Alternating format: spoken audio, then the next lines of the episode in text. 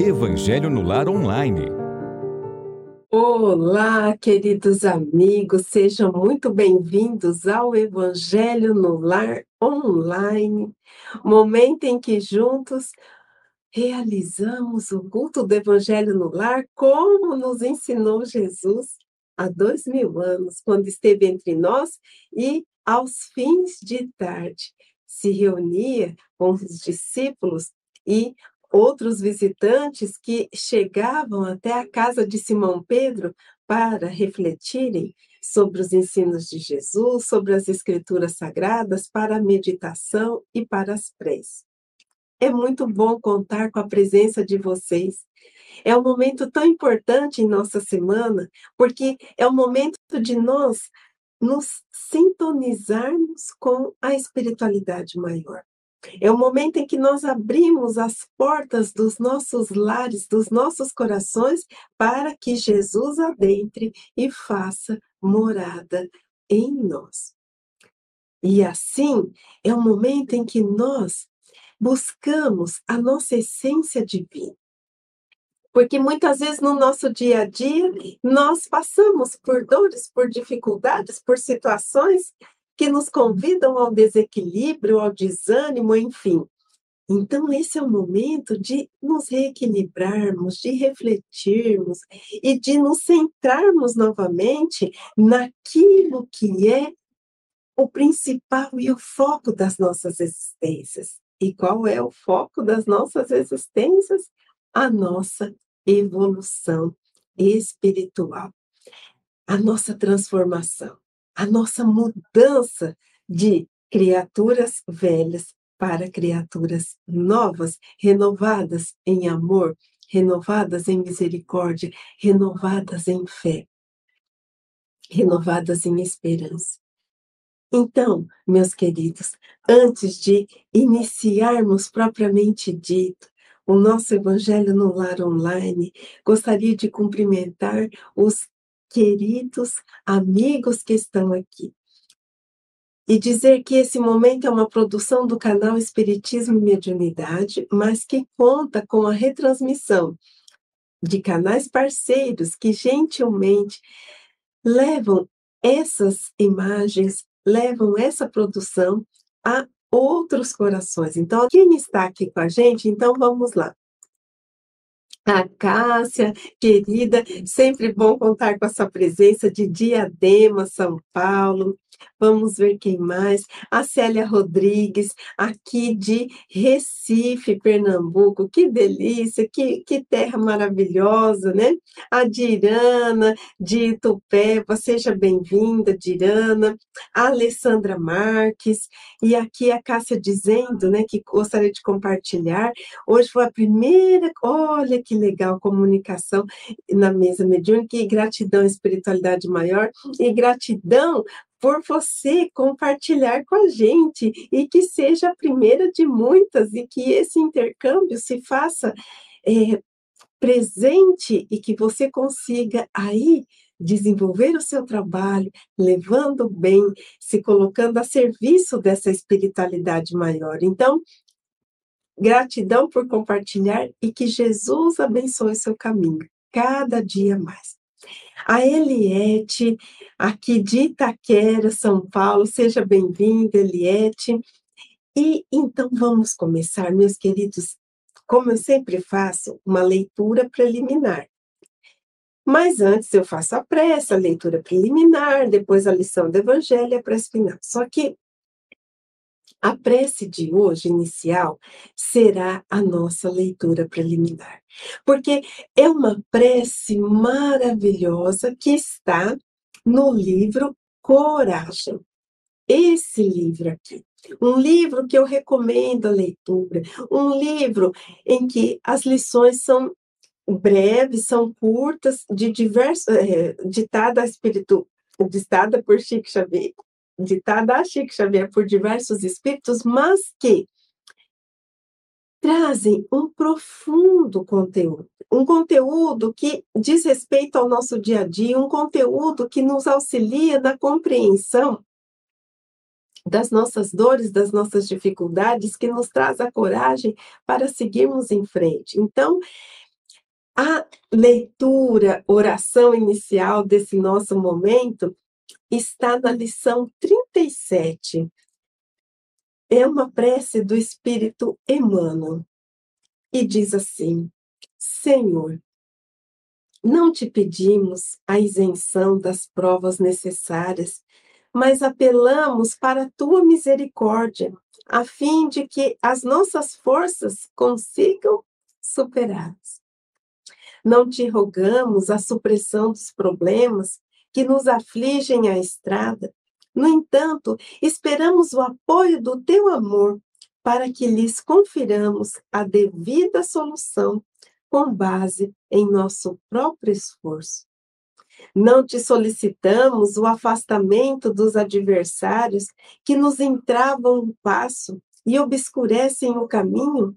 Todavia, contamos com o teu amparo de modo que aprendamos a acatá-los, aproveitando-lhes o concurso.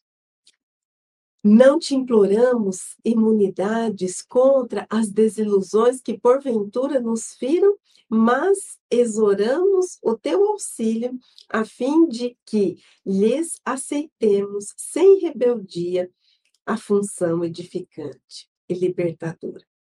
Não te suplicamos para que se nos livre o coração de penas e lágrimas, contudo, rogamos a tua benevolência para que venhamos a sobrestar-lhes o amargor, assimilando-lhes as lições. Senhor, que saibamos agradecer a tua proteção e a tua bondade nas horas de alegria e de triunfo, Entretanto, que nos dias de aflição e de fracasso possamos sentir conosco a luz de tua vigilância e de tua bênção. Meus queridos, que mensagem, oração maravilhosa para iniciarmos a nossa prece aqui do Evangelho no Lar Online de hoje. Emmanuel Nessa prece, roga a providência divina as forças necessárias para lidar com as situações adversas. E em cada situação, ele não pede que seja retirada a prova, seja retirado o problema, que sejam afastados os adversários, que sejam afastadas as desilusões e que também que as lágrimas não nos sejam poupadas, mas para cada uma dessas situações, Emmanuel roga acréscimos de forças, de coragem, para que não sejamos espíritos rebeldes, para que não sejamos espíritos estagnados, para que consigamos aprender com aquela situação desafiadora. E ele finaliza dizendo: Senhor, que saibamos agradecer a tua proteção e a tua bondade nas horas de alegria e de triunfo, entretanto, nos dias de aflição e de fracasso, possamos sentir conosco a luz de tua vigilância e de tua bênção. Então, meus queridos, quem de nós gosta de vivenciar a dor, a dificuldade, a desilusão, o desalento, a decepção.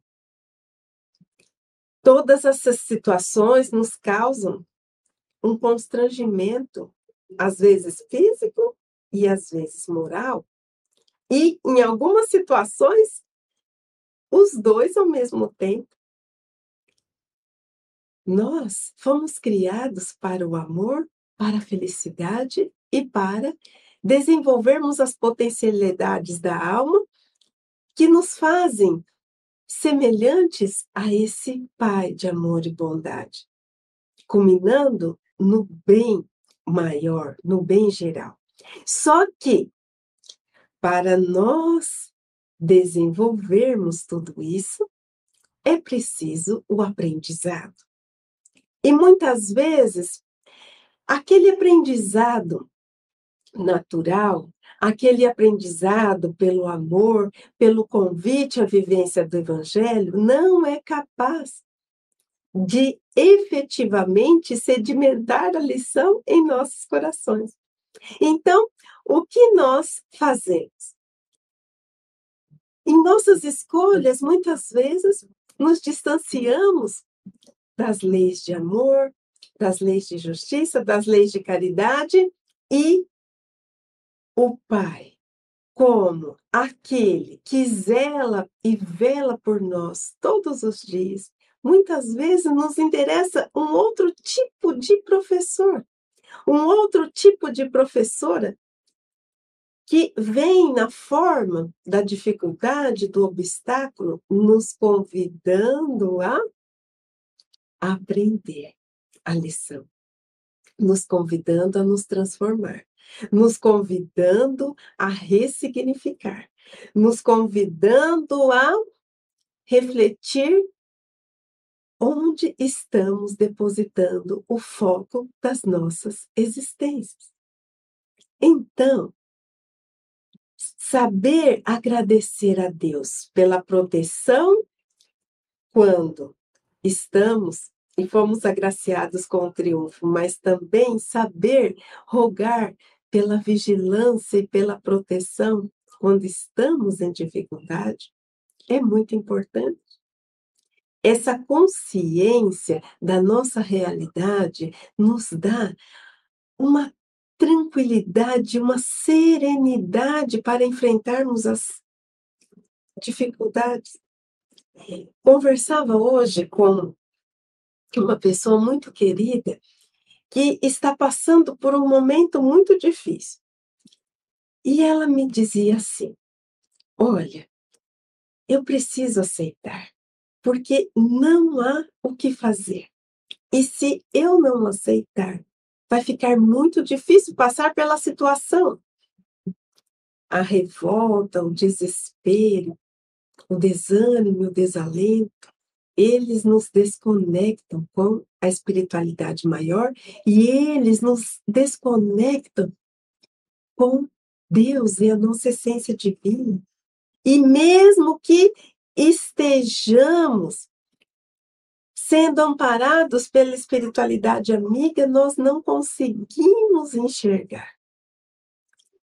Existem situações que, sim, nós podemos agir e devemos, principalmente quando se trata da nossa transformação, quando são hábitos menos felizes que cultivamos. Mas existem outras situações que o que nos cabe é cumprir com o nosso dever, fazer o melhor que podemos naquilo que somos convidados a fazer, seja no campo profissional, seja no campo do trabalho voluntário, seja no campo dos relacionamentos, mas além disso, existem algumas situações que não incumbem a nós transformar. São situações que muitas vezes passamos por ela para aprender, para resgatar, para nos redimir. Então, é preciso a sabedoria para discernir o que pode ser transformado e o que precisa ser aceito com resignação e com humildade. Nem tudo precisamos nos, vamos dizer assim, acomodar e deixar do jeito que está. Mas algumas situações nós precisamos fazer o quê? Entender que aquela situação, para ser modificada, depende muito mais do que de nós depende da providência divina atuando naquela situação. Então, pensemos nisso. Pensemos que tudo aquilo que vivenciamos de bom ou de menos bom, vamos dizer assim, nos vem trazer uma lição. é oportunidade de crescimento, é oportunidade de aprendizado, é oportunidade de redenção.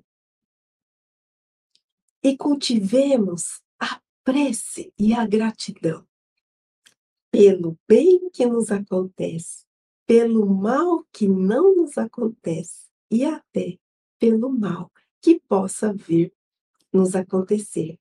Porque o que André Luiz, no livro Sinal Verde, nos diz que o mal é o bem mal interpretado. Aquela situação que tanto almejamos que não dá certo, aquele relacionamento que de repente se irrompe e que nos causa sofrimento, aquela amizade que se afasta, aquela situação inesperada. Quantas vezes representa o cuidado de Deus para conosco? Então, pensemos nisso e sigamos alegres, apesar das dores e dos espinhos, confiantes na bondade divina. Um dia, meus queridos, eu conversava com um companheiro de ideal, porque além desse bate, desse evangelho no lar, é, tenho a felicidade e oportunidade de participar de mais dois bate-papos de estudos sobre a doutrina espírita e em um desses momentos, né, com um companheiro de ideal espírita, eu dizia: Nossa, mas como é bom estar recebê-lo, né, estar, estar aqui na sua presença, porque você é tão alegre, você contagia todos com seu alto astral. E aí ele disse assim: Essa alegria é por ter conhecido Jesus.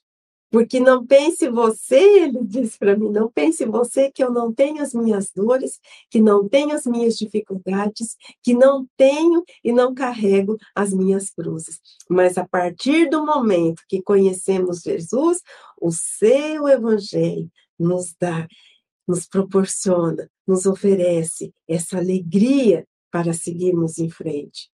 Então, sigamos em frente, agradecendo sorrindo, perdoando e servindo. Vamos cumprimentar os demais amigos que chegaram, né? E antes de passarmos para a mensagem do Evangelho propriamente dita, vamos lá. A a Alba Medeiros, seja muito bem-vinda de Cachoeira Paulista. E aqui, bom estarmos juntos em oração, vibrações. Isso mesmo, é muito bom, Alba. Eu digo que esse evangelho no lar, ele acabou assim mudando as minhas é, meu início de noite, né? Fim de tarde, início de noite, é, aos sábados, e é assim, algo sagrado para mim, sabe? É, é um momento de muita alegria, principalmente pela participação e por essa troca de energias e vibrações positivas. O Fernando, aqui de São Carlos, seja bem-vindo. Alba dizendo como é bom né, estarmos juntos em vibrações fraternas, realmente, viu? Isso não tem como descrevermos né, a alegria dessa partilha. A Wanda, do Rio de Janeiro, seja bem-vinda. O Fabrício dizendo: Evangelho é tudo de bom. E olha o que, que o Fabrício está dizendo. Não saberia viver sem Deus, Jesus e o Espiritismo na minha vida. Como consolo. Realmente, é, Fabrício, que seria de nós sem essa doutrina esclarecedora? que oportunidade bendita podermos reencarnar e vivenciar e conhecer o Espiritismo, não é mesmo? Então, é motivo por si só para sermos pessoas alegres, pessoas otimistas, apesar de todas as intempéries e de tudo aquilo que observamos ao nosso redor, que muitas vezes né, acabam nos entristecendo pela pela gravidade das situações que acontecem, mas pensar que o Evangelho de Jesus é luz e que a doutrina espírita é esse Evangelho redivivo. Ah, como é bom e como é consolador. Neuza, seja bem-vinda. Alba dizendo Ai, que bom, né? Estudarmos juntos esse evangelho realmente. E aqui, Cássia, é maravilhoso contar com a presença de vocês. O Lázaro, aqui, seja bem-vindo. A Suelene, seja bem-vinda. E o Marconi de João Pessoa, seja bem-vindo. Olha que maravilha. Agora nós vamos para a lição do Evangelho propriamente dita. Então, vamos a ela, e é a lição que está lá no capítulo 10. Bem-aventurados os que são misericordiosos. Não julgueis para não serdes julgados. Atire a primeira pedra aquele que estiver sem pecado.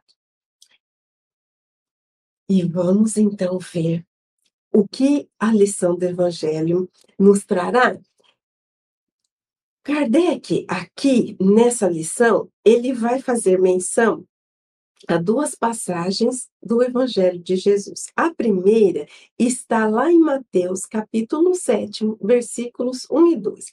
Não julgueis a fim de não serdes julgados, porquanto sereis julgados conforme houverdes julgado os outros. Empregar-se-á convosco a mesma medida de que vos tenhais servido para com os outros. Então, os escribas e os fariseus lhe trouxeram uma mulher que fora surpreendida em adultério. E pondo-a de pé no meio do povo, disseram a Jesus: Mestre, esta mulher acaba de ser surpreendida em adultério. Ora, Moisés, pela lei, ordena que se lapidem as adúlteras. Qual sobre isso a tua opinião? Diziam isto para o tentarem e terem de que o acusar. Jesus, porém, abaixando-se, entrou a escrever na terra com o dedo. Como continuassem a interrogá-lo, ele se levantou e disse: Aquele dentre vós que estiver sem pecado, atire a primeira pedra. Em seguida, abaixando-se de novo, continuou a escrever no chão.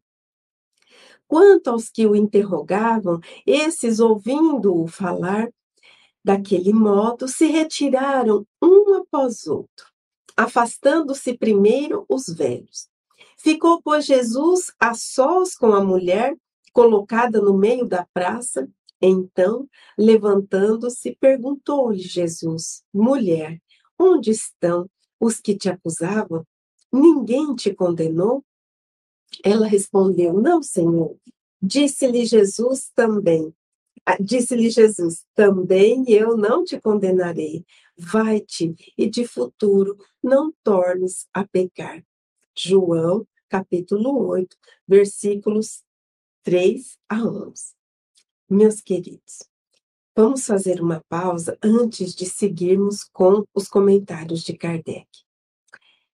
Nessas duas passagens do Novo Testamento, na primeira temos o convite a não julgarmos, porque com a mesma medida que medirmos, seremos medidos. O que significa isso? Significa que Deus é amor e justiça. E todas as vezes em que nós utilizamos o julgamento para com todas as criaturas, nós estamos invocando para regerem ou imperarem em nossas vidas as leis de justiça de Deus. E se julgamos tanto, nós estamos atraindo para nós o julgamento das outras pessoas e que Deus haja dessa forma, com que nós estamos agindo para com os outros do julgamento. Só que Deus é amor e justiça, e quando nós somos indulgentes, quando nós somos compreensivos, quando nós somos amorosos, nós acionamos para imperarem e regerem em nossas vidas as leis de amor de Deus. E nós não podemos esquecer que Ainda que Deus seja amor e justiça, a justiça de Deus é dotada de um elemento que não está presente na justiça humana, que se chama misericórdia. Emmanuel tem uma lição belíssima que diz que a vida é amor e a lei é justiça, e que entre uma e outra coisa Deus inseriu o elemento, o instrumento da misericórdia. Então, se ficamos julgando, condenando, criticando os outros o tempo todo, consequentemente, é como se estivéssemos emitindo um sinal divino para que ele também agisse dessa forma para conosco. Mas não é ele que age dessa forma para conosco, são os outros que acabam também julgando, condenando e criticando, porque recebemos aquilo que emanamos, aquilo que espalhamos.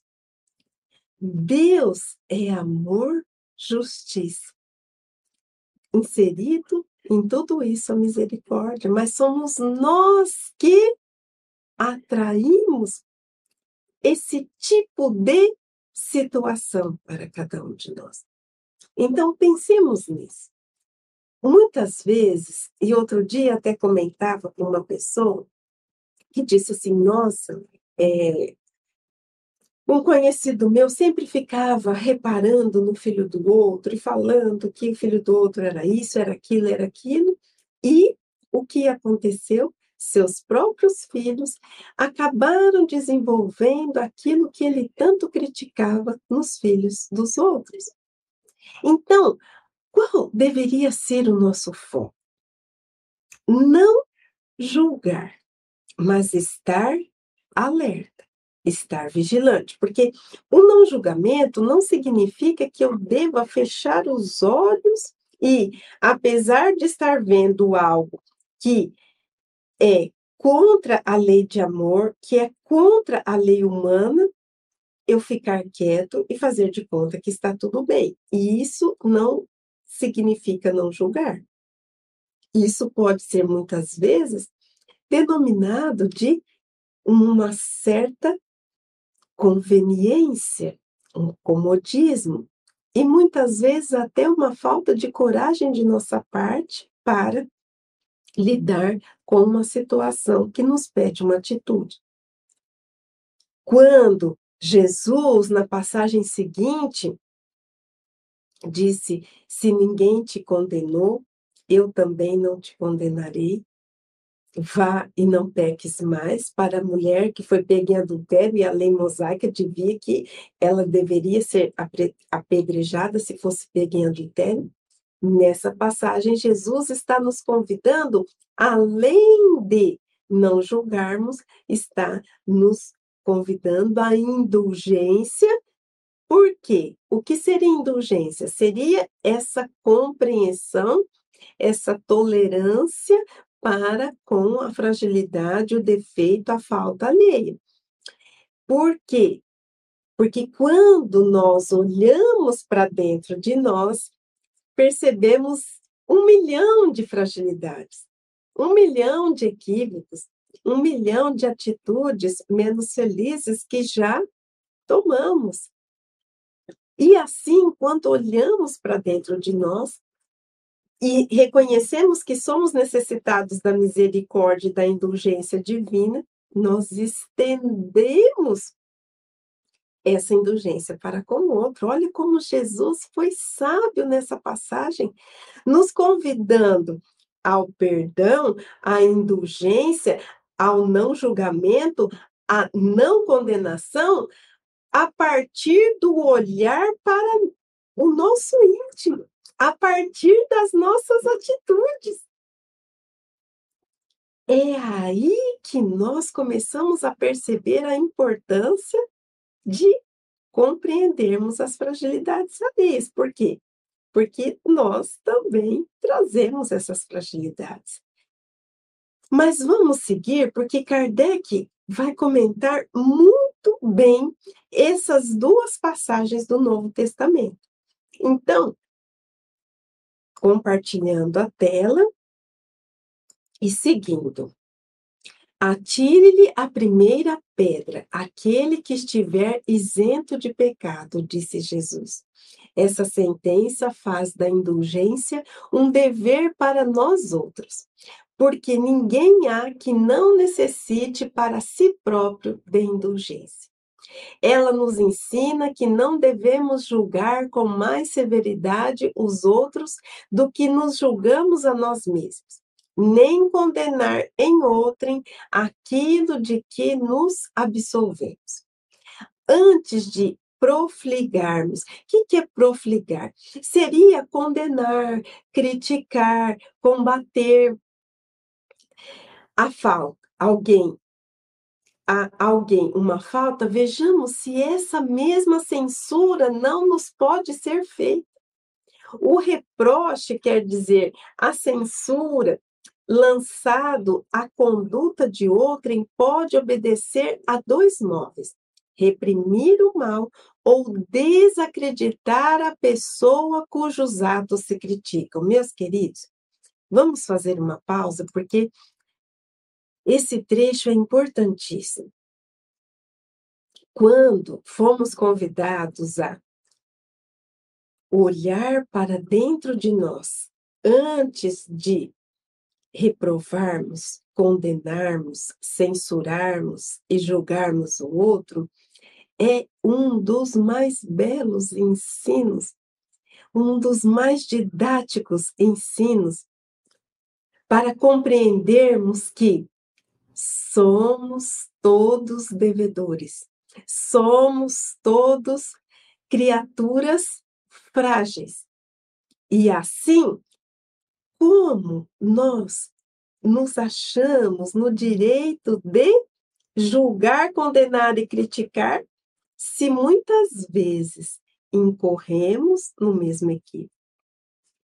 E, seguindo na reflexão, estamos sendo convidados aqui ao seguinte: se aquilo que a investigarmos, se aquilo que censuramos, não cometemos também. Porque se nós, vamos dar um exemplo assim, é, vamos dizer que eu tenho compulsão a doces, né? E aí eu vou numa festa e encontro várias pessoas e vejo uma pessoa na festa que não para de comer doce um segundo. Quando eu chego em casa, eu comento, né, com o meu familiar: "Ah, eu fui na festa mas você não sabe, o fulano, a fulana não parou de comer doce o tempo todo. Quase que acabou com os doces da festa. Não é possível isso. Isso, né, está assim, demais, que descontrole. E aí, quando nós acabamos de proferir isso, o nosso familiar diz assim: Mas por que você está falando isso? Você também come uma caixa de chocolate, vamos dizer assim, em uma noite. Por que você está criticando ela? Se traz também o mesmo defeito, a mesma fragilidade. Porque você né, está criticando-a, melhor dizendo, se você também traz a mesma fragilidade. Então, todas as vezes que formos emitir essa censura, essa crítica, esse julgamento, olhemos para dentro de nós. Porque aqui, uma outra ponderação importantíssima. Nós precisamos reprimir o mal, porque senão o mal ele acaba ganhando, né, uma força sem fim, porque nós falamos, ah, eu não posso então julgar, eu não posso condenar, eu não posso falar da atitude de ninguém. Mas existe também o comentário que ele tem a intenção de reprimir o mal, mas existe o comentário que também tem a intenção de desacreditar a pessoa que está sendo criticada.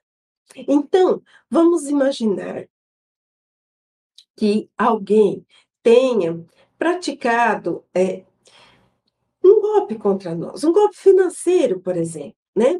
É pedido um dinheiro emprestado, e aí ela fala: "Ah, não, pode deixar, eu vou pagar", e aí chega no dia, ela não paga, pede mais, fala: "Olha, me empresta, porque aí depois eu já pago tudo junto", a gente empresta novamente, e de repente a pessoa não nos ressarce, a pessoa, né, deixa de fazer parte da nossa convivência, não temos mais notícia dela, e ficamos ali com aquele prejuízo.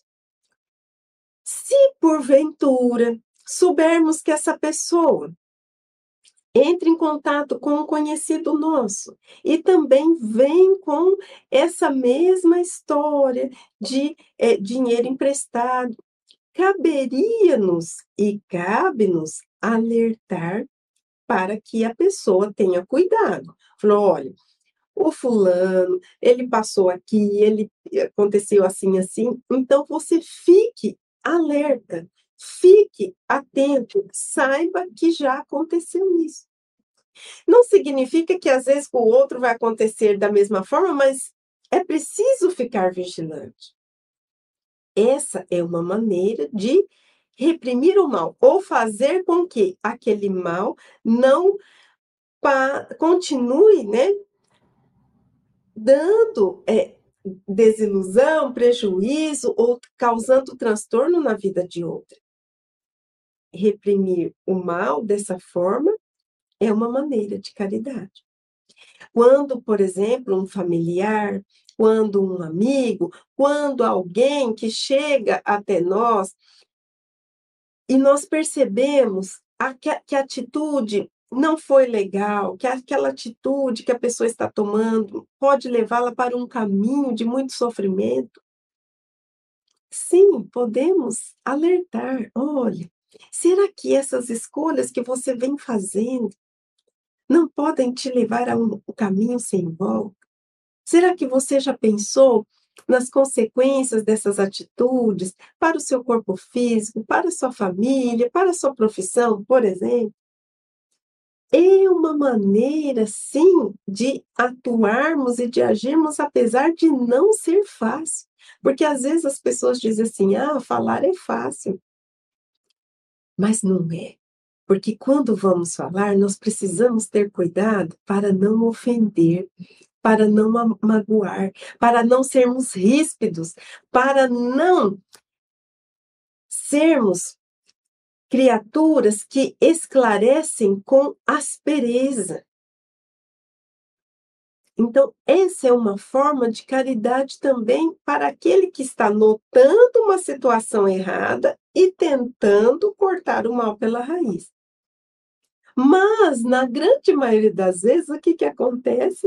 Nós replicamos esse mal, falando: nossa, você não sabe o que, que o fulano, o que, que a fulana fez. Fez isso, fez aquilo, fez aquilo outro, e tarará, porque ele é isso, porque ela é aquilo, porque aquilo outro. E aqui, e esse comentário não tem a intenção de reprimir o mal, tem a intenção de replicar aquele mal. É a isso que estamos sendo convidados a refletir. Mas vamos seguir, porque depois eu quero colocar o comentário da Dirana e do Daniel. Então vamos lá. Opa! Não tem escusa, quer dizer, não tem desculpa nunca este último propósito, quer dizer, aquele que é, quer apenas né, é, desacreditar o outro. Porquanto, no caso, então só há maledicência e maldade. O primeiro, que é aquele de reprimir o mal, né, pode ser louvável, constitui mesmo em certas ocasiões um dever, porque um bem deverá daí resultar. E porque, a não ser assim, jamais na sociedade se reprimiria o mal. Não cumpre, aliás, ao homem auxiliar o progresso do seu semelhante?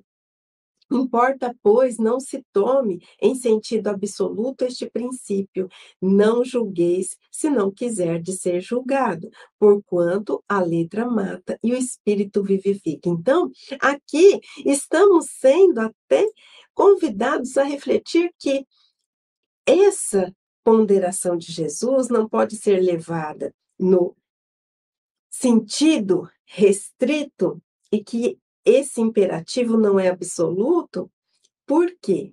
Porque quando nós estamos com o intuito de auxiliar,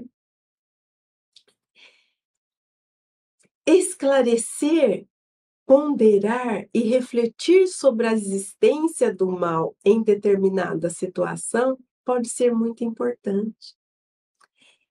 Várias vezes já fui alertada, muitas vezes por um familiar querido, por um amigo querido, acerca da conduta de outras pessoas. E essas pessoas sempre disseram: olha, eu não vou dizer que essa pessoa não tem as suas qualidades e as suas virtudes, mas tome cuidado com determinada postura, tome cuidado, porque é, existe né, uma prática contumaz é, para determinada situação, então fique alerta. E como fui grata a essas pessoas que alertaram, que chegaram até mim e tiveram essa coragem. Mas quando nós estivermos nesse ponto de alertar também a alguém Façamos isso com bondade. Façamos isso sem denegrir a imagem do outro, falando apenas o necessário, falando apenas aquilo que precisa ser conhecido da conduta do outro, a fim de que o seu amigo, o seu familiar não seja uma presa, uma vítima da ação e da conduta daquela pessoa que está ali na Berlinda. Então, meus queridos, é uma decisão difícil, nobre, que nos exige coragem e nos exige bondade também.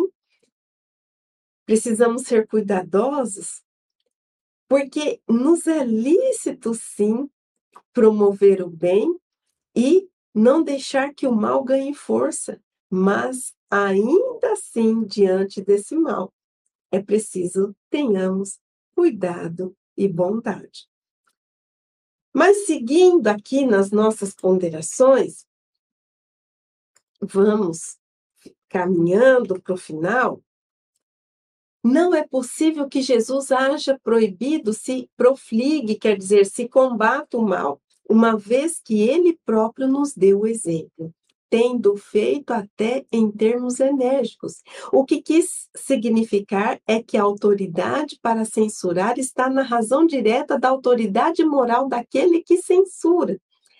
Tornar-se alguém culpado daquilo que condena em outrem é abdicar dessa autoridade, é privar-se do direito de repressão.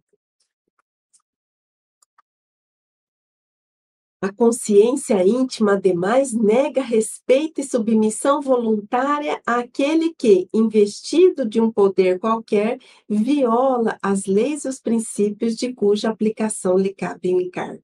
Aos olhos de Deus, uma única autoridade legítima existe, a que se apoia no exemplo que dá do bem. É o que igualmente ressalta das palavras de Jesus. Meus queridos, que possamos nos apoiar no amor e no bem para termos os olhos de ver, os ouvidos de ouvir.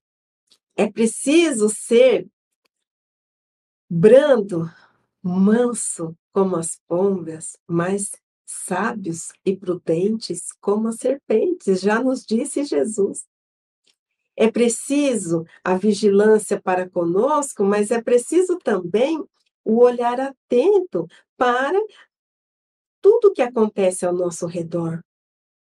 A pureza de coração não prescinde da atenção, da prudência. Porque muitas vezes nós podemos estar bem intencionados e aquele que nos pede ajuda, ou aquele que convive conosco, ou aquele que muitas vezes está nos auxiliando, pode apresentar uma conduta que precisa ser refletida, que exige uma certa cautela de nossa parte. Em outros momentos, somos nós que precisamos investigar o nosso íntimo se não estamos agindo da mesma maneira que aquele que criticamos. Se não somos nós que não estamos sendo leais aos princípios do amor, da verdade, da justiça divina. Então, em tudo é preciso ter sabedoria. Em tudo é preciso ter vigilância, em tudo é preciso ter o amor. Porque algumas situações são cristalinas. Sabemos e sentimos a boa vontade e a sinceridade nos corações alheios. Outras situações, elas acabam nos sendo claras na intenção não tão nobre assim daquele que, porventura, nos propõe algo que não está de acordo com as leis divinas, com os nossos valores. Então, ponderação, sabedoria, discernimento e como adquirirmos tudo isso. Prece, estudo, leitura, compreensão do Evangelho, prática do bem, boa vontade para sermos pessoas alinhadas às leis de amor, de justiça, de caridade. Tudo isso culmina com esse olhar maduro, sereno, ponderado e equilibrado. Mas como o Fabrício aqui está dizendo, tudo é um processo. Não é da noite para o dia que nós adquiriremos essa sabedoria, esse discernimento, essa lucidez. Mas é preciso iniciar, é preciso estar atento. E dia a dia, passo a passo, pouco a pouco, vamos adquirindo essa experiência de vida. Porque tudo é experiência e tudo é aprendizado. Então, o nosso querido Daniel chegando aqui, seja bem-vindo. A, a Neuza de Miranda, de Florianópolis, Santa Catarina, a Neuza aqui pedindo né, vibrações é, para é, amigos, entes queridos, então pode deixar que nós vamos fazer. Vamos ver o que a Dirana está dizendo. Quem perdoa, cresce. É quem recebe e, e, quem perdoa, cresce, e quem recebe o perdão, renova-se. O doador enriquece-se de paz e o beneficiário recupera o valor para dignificar-se através da reabilitação. Que lindo isso, é, Dirana! Realmente, quem perdoa cresce, enriquece-se de paz, liberta-se do peso da mágoa. E aquele que é perdoado é como se tirasse um peso e que o estimulasse a essa transformação, para que a pessoa consiga se dignificar, né, se reabilitar Exatamente. O Daniel aqui, sentimos que somos misericordiosos quando somos acusados de algo sem nexo, que nos constrange conseguindo ser indulgentes com o ofensor, mantendo a mesma fraternidade que nos eleva como referência. Realmente, né? É, às vezes nós estamos ali, né? Fazendo cumprindo com o nosso dever, realizando uma tarefa e recebemos, né, alguma acusação ou alguma desconfiança levantada contra nós, e quando nós conseguimos isso que o Daniel falou, né? Tratando com fraternidade, percebendo que muitas vezes aquela acusação parte da ignorância, ignorância não no sentido pejorativo, mas na ignorância do sentido de não conhecer, do sentido de desconhecer as razões pelas quais nós realizamos as nossas atitudes, enfim, o desconhecimento, muitas vezes, do Evangelho, o desconhecimento do amor, que impulsiona as pessoas a agirem dessa maneira, quando conseguimos enxergar no outro isso, sim, aí nós conseguimos ser fraternos e misericordiosos. Lembrando daquela lição belíssima do livro Boa Nova, é capítulo 26, quando Jesus estava em um diálogo com Simão Pedro, e naquela noite Simão negaria Jesus por três vezes. E no auge do diálogo, Jesus disse assim a Simão Pedro: Simão, ainda hoje aprenderás que o homem no mundo é mais frágil do que perverso. A partir do momento que eu li esse capítulo do livro Boa Nova, eu fui tocada profundamente no meu íntimo. Porque essa frase de Jesus é tão profunda. Porque todas as vezes que nós nos deparamos com aquela pessoa que agride alguém, que é capaz de tirar a vida de alguém, todas as vezes que nos deparamos com aquelas pessoas que muitas vezes cometem atos menos felizes, enquanto estão com o poder nas mãos, seja o poder político, seja o poder empresarial, enfim. Quando as pessoas agem com crueldade, com desamor, com desrespeito, com indiferença, quando as pessoas nos causam profunda comoção com suas atitudes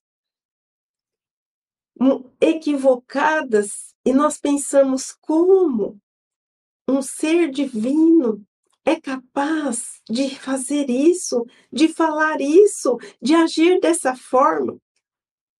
Lembremos do que Jesus disse a Simão Pedro. Simão, aprenderás que o homem, no, ainda hoje, que o homem no mundo é mais frágil do que perverso. Frágil somos todos nós, porque não conseguimos muitas vezes vencer as sombras, o mal que existe dentro de nós. E nesse duelo de bem e mal, cedemos ao às tentações, aos vícios. E quando falamos em tentações e vícios, não estamos falando apenas do cigarro, do álcool e de tantos outros, Estamos falando dos vícios morais, do vício do julgamento, do vício da maledicência, do vício do pessimismo, do vício do comodismo, do vício da resistência à transformação.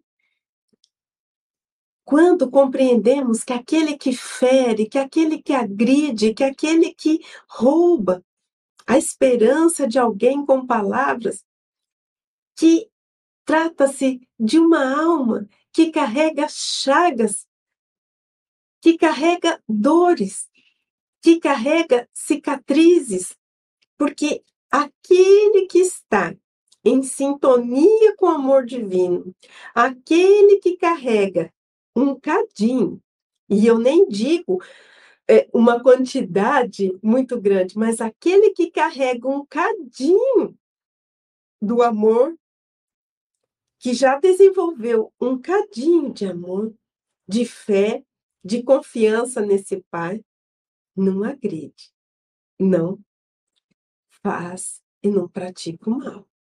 Então, quando nós conseguimos entender que aquele que está se equivocando seja em qual área for, está em sofrimento, está em desalinho, está em desconexão consigo, com a sua essência divina e com o amor divino. Nós conseguimos sentir misericórdia, nós conseguimos sentir compaixão,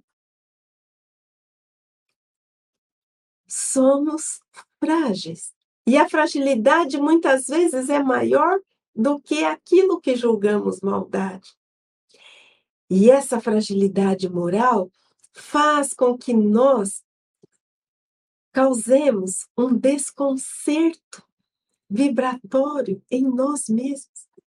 Causando esse desconcerto vibratório em nós mesmos, nós acabamos espalhando e desconcertando vibratoriamente aquele irmão que recebe a ofensa, recebe a prática do mal. Tenhamos compaixão das fragilidades humanas. Tenhamos compaixão daqueles que um dia se equivocaram. Nós também estamos em equívoco a todo instante. Sejamos indulgentes para com os outros e sejamos honestos para conosco. Que olhemos para dentro de nós e reflitamos se não estamos praticando aquilo que condenamos ou julgamos no outro. Reflitamos se estamos, muitas vezes, agindo com bondade, alertando, ou se estamos simplesmente replicando o mal. Pensemos nisso. Sejamos pessoas ponderadas, que possamos desenvolver o amor, a bondade, a compreensão, principalmente com os mais próximos, com os familiares, com aquelas pessoas de nosso convívio mais intenso. Lembremos-nos que Jesus, no auge da cruz, quando olhou para aquela multidão aturdida, para aquela multidão que ora gritava, que ora aplaudia, enquanto outros choravam e percebiam a tristeza e a gravidade daquele momento. Quantos enlouquecidos! E ele olha para tudo isso, eleva o seu olhar ao alto e diz: Pai, perdoa-lhes, eles não sabem o que fazem que possamos ter esse olhar de misericórdia e de indulgência.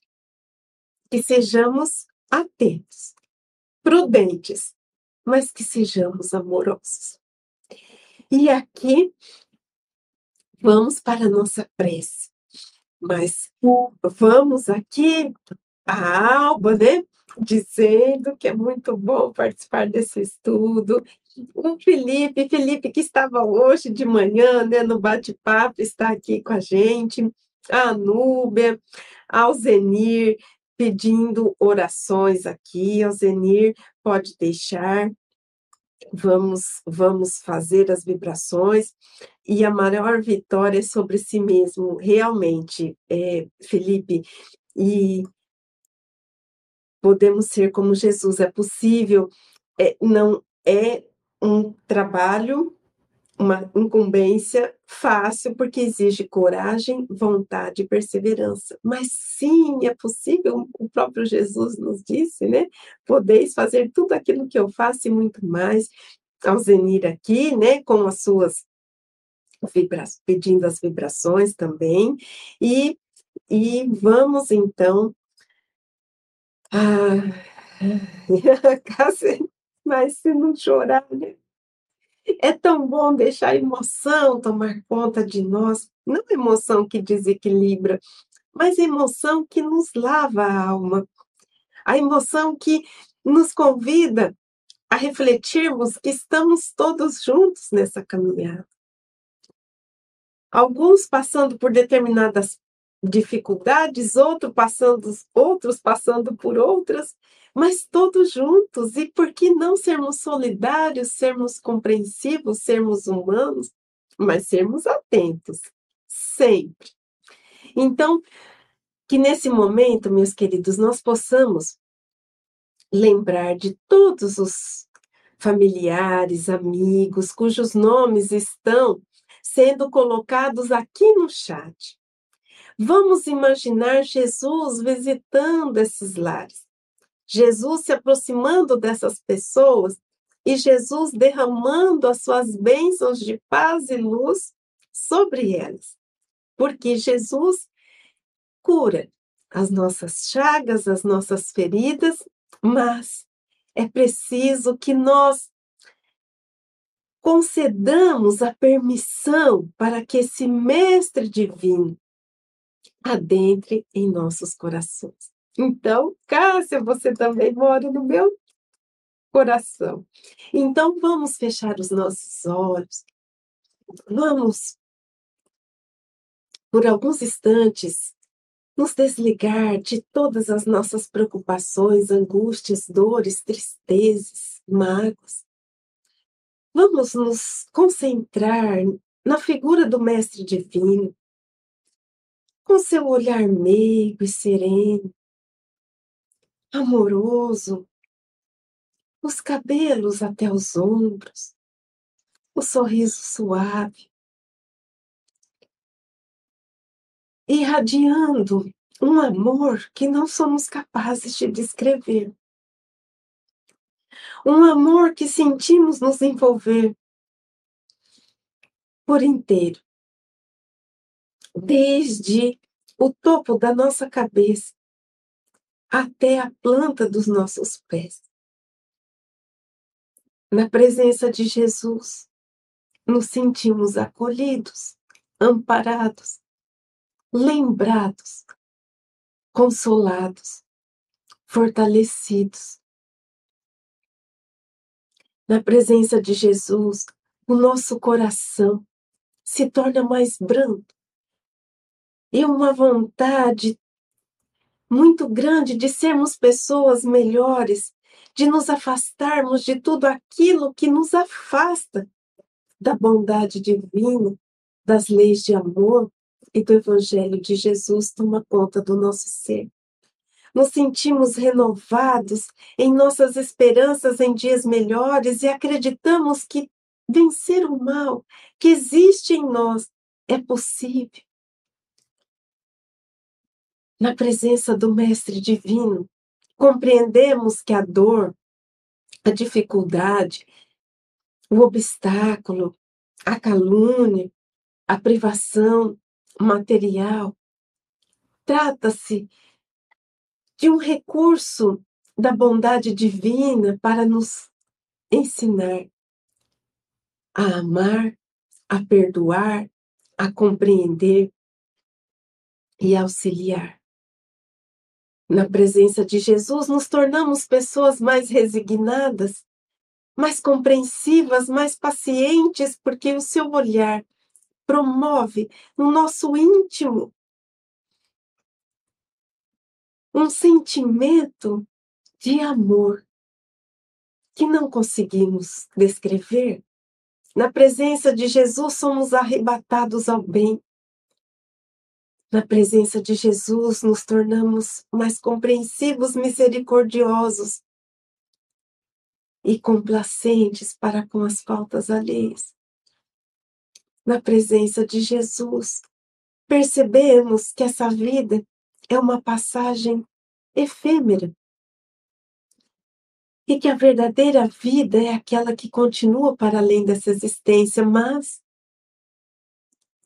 Diante do Cristo, percebemos como é importante estarmos encarnados, vivenciando toda sorte de experiências para sedimentarmos o Evangelho dentro de nós.